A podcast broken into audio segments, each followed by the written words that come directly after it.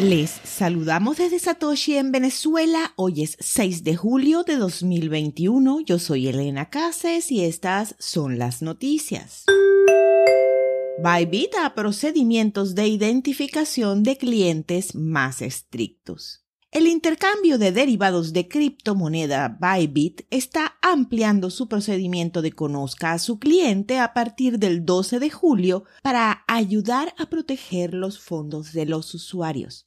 Para retirar más de dos Bitcoin en un día, los usuarios deberán someterse a un reconocimiento facial y compartir un documento de identidad. Y para sacar más de 50 Bitcoin, deberán también mostrar un comprobante de domicilio. Bybit dijo que está haciendo el cambio anticipándose a volúmenes de negociación significativamente más altos luego de la implementación de un spot trading y el lanzamiento de una billetera activa.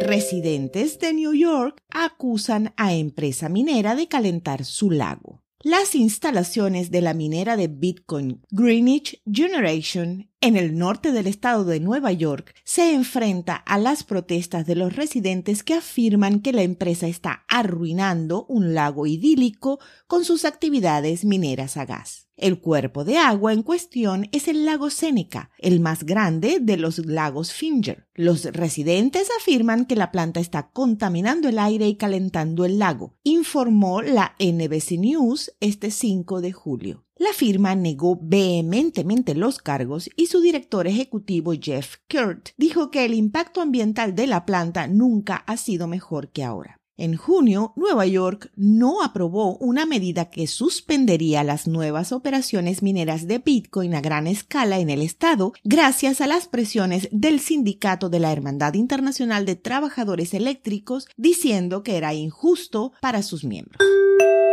Rey de Bitcoin arrestado por estafa en Brasil. La policía brasileña anunció este lunes 5 de julio que arrestó a Claudio Oliveira, también conocido como Bitcoin King, por ser el autor intelectual de un plan que vio a miles de clientes de Bitcoin Banco Group perder más de 1.500 millones de reales, alrededor de 300 millones de dólares en criptomonedas. La operación Damon fue realizada por alrededor de 90 policías federales en Curibita y la región metropolitana y se basó en inteligencia recopilada durante una investigación de tres años que alega que el grupo participó en estafas fraudulentas y malversación de fondos. En 2019, el grupo informó que 7.000 Bitcoin habían desaparecido a consecuencia de un hackeo y cesaron los retiros de clientes de los corredores del grupo, lo que provocó una investigación. Mientras se llegaba a un acuerdo con las partes involucradas, la justicia brasilera descubrió que el esquema había continuado ofertando sus servicios y captando capital de los ciudadanos, por lo que procedió a la detención y cierre de los involucrados.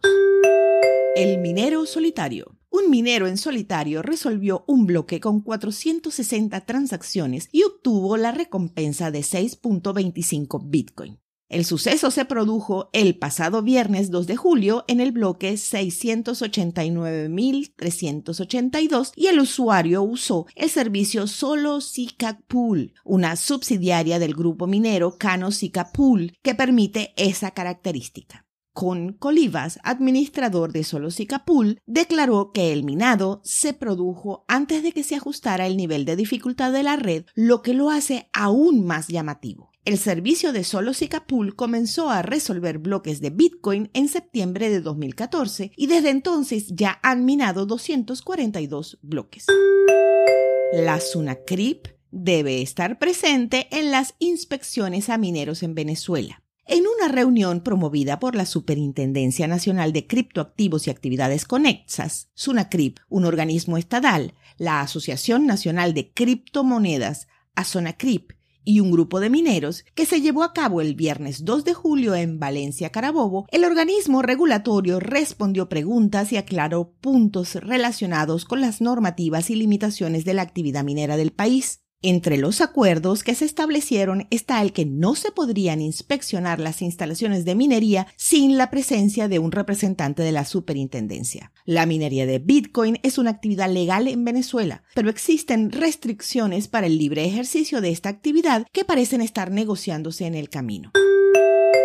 A las 2 de la tarde, hora Venezuela, el precio de Bitcoin es de 33.998 dólares con una variación al alza en 24 horas de 1,38%. El hash rate es de 94.250. Apóyanos con una donación vía Lightning usando el link en la descripción. Esto fue el Bit desde Satoshi en Venezuela.